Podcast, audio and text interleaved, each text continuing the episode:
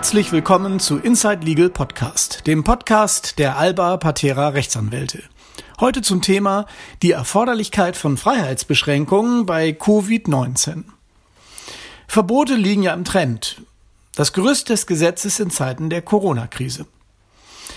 In der Heute-Show vom 20.03.2020 sprach Moderator Oliver Welke vor leeren Rängen Wahres aus, als er im Rahmen eines Berichts schmunzelnd sagte, Verbote liegen ja im Trend. Grund genug, dass wir in Zeiten von Covid-19 einmal aufzeigen, wie der Eingriff in die Rechte der Bürger eigentlich gesetzestechnisch funktioniert.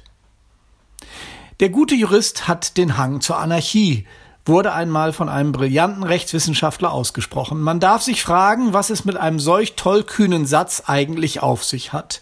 Nun, es handelte sich schlicht um einen Hinweis auf das Grundgesetz, gepaart mit der Aufforderung an die Studenten, Normierungen und deren Legitimation, Sinn und Zweck stets gewissenhaft zu hinterfragen. Nur wer letzteres tut, ist letztlich auch ein guter Jurist. Artikel 2 Grundgesetz enthält das allgemeine Persönlichkeitsrecht, zu dem auch die allgemeine Handlungsfreiheit gehört.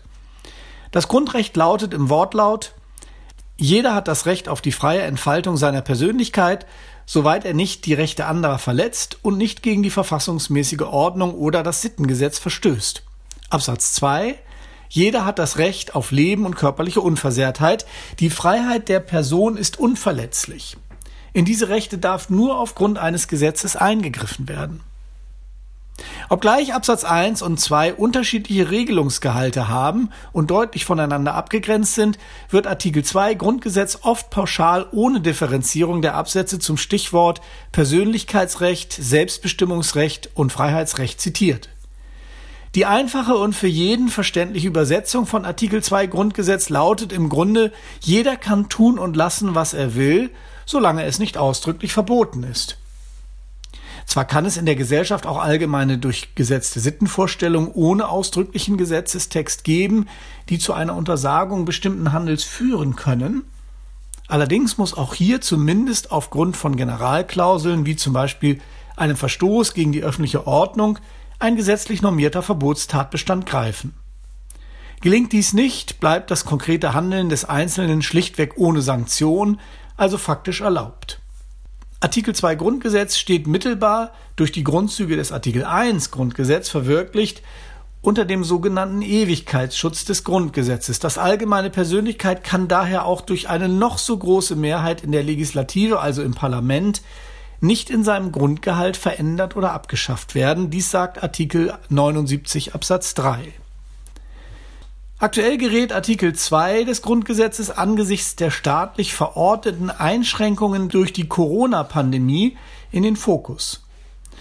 Artikel 2 Absatz 2 Grundgesetz ermöglicht die Freiheitsbeschränkung aufgrund von Gesetzen. Man nennt dies den Gesetzesvorbehalt. Gäbe es ihn nicht, wären zum Beispiel Freiheitsstrafen bei Verbrechen gar nicht möglich, wohl aber auch nicht einmal einfache Platzverweise. Greifen Gesetze in die Freiheitsrechte der Person ein, so muss die Legitimation dieser Gesetze stets in einer Abwägung mit anderweitigen, womöglich höherrangigen Gütern gefunden werden. Insbesondere kann auch die Summe von Einzelinteressen, die sich sodann zu einem Gemeinwohl entwickelt, höherrangig sein als das Entfaltungsinteresse des Einzelnen. Wer zum Beispiel nachts betrunken und laut singend durch eine Wohngegend zieht, der hat kein höherrangiges Interesse an der Entfaltung seiner Persönlichkeit als die Anwohner, denen es in der Mehrzahl um ihre Nachtruhe geht. Ähnlich verhält es sich übrigens derzeit mit der Corona-Krise.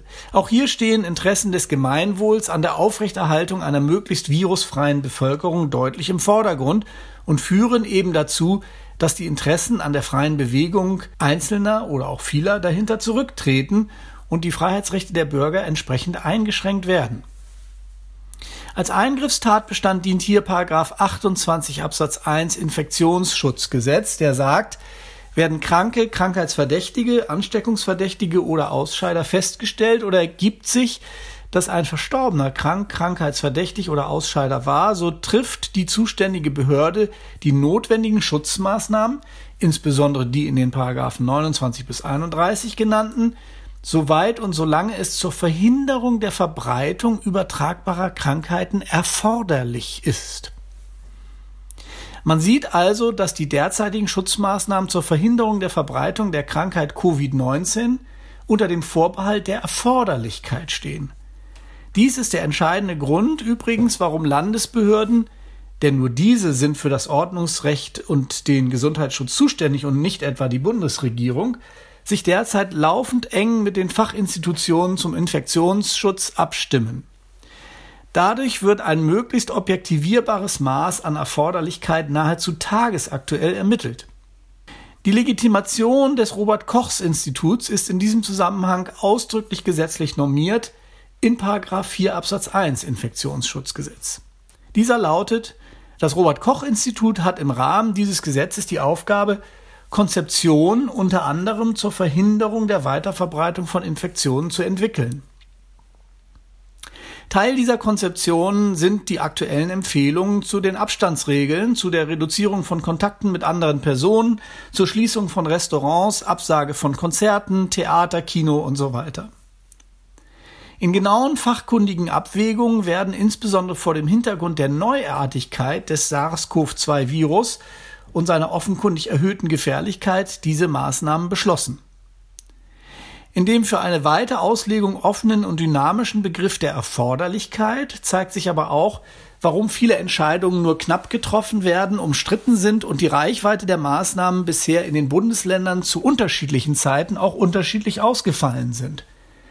Erst jetzt bildet sich langsam ein einheitlicher Konsens heraus, je weiter die Verbreitung des Erregers um sich greift. Wir halten die derzeitigen Maßnahmen für richtig, maßen uns aber zumindest jedenfalls nicht an, die Qualität und Fachkompetenz des Robert Koch Instituts in Frage zu stellen. Im Gegenteil. Wir freuen uns mit vielen Menschen über die Fachkompetenz der genannten Stellen in der augenblicklichen Lage und sind sehr dankbar. Die kommenden Tage und Wochen, vielleicht sogar Monate, werden aber spannend werden zu der Frage, was seitens der Ordnungspolitik noch alles erforderlich werden wird, um die allgemeine Handlungsfreiheit der Bürger aus Artikel 2 Grundgesetz weiter einzuschränken oder aber auch, und das wünschen wir uns natürlich alle, aktuelle Freiheitsbeschränkungen und Ladenschließungen wieder aufzuheben. Was dabei Recht ist und was womöglich Unrecht ist, werden wir auch weiterhin für Sie beobachten und kommentieren. Unser Praxistipp, tun und lassen Sie doch immer, was Sie wollen, aber nicht gerade jetzt. Kleine Revolutionen gegen den Infektionsschutz wären jetzt doch fehl am Platz. Befolgen Sie gewissenhaft die Ordnungsmaßnahmen und hören Sie auf die Empfehlungen der Behörden. Zeit und Gelegenheit, staatliches Handeln kritisch zu hinterfragen, wird es an anderer Stelle sicher noch genug geben. Vielen Dank für Ihre Aufmerksamkeit. Für weitere Informationen besuchen Sie uns gerne auf www.albapatera.com.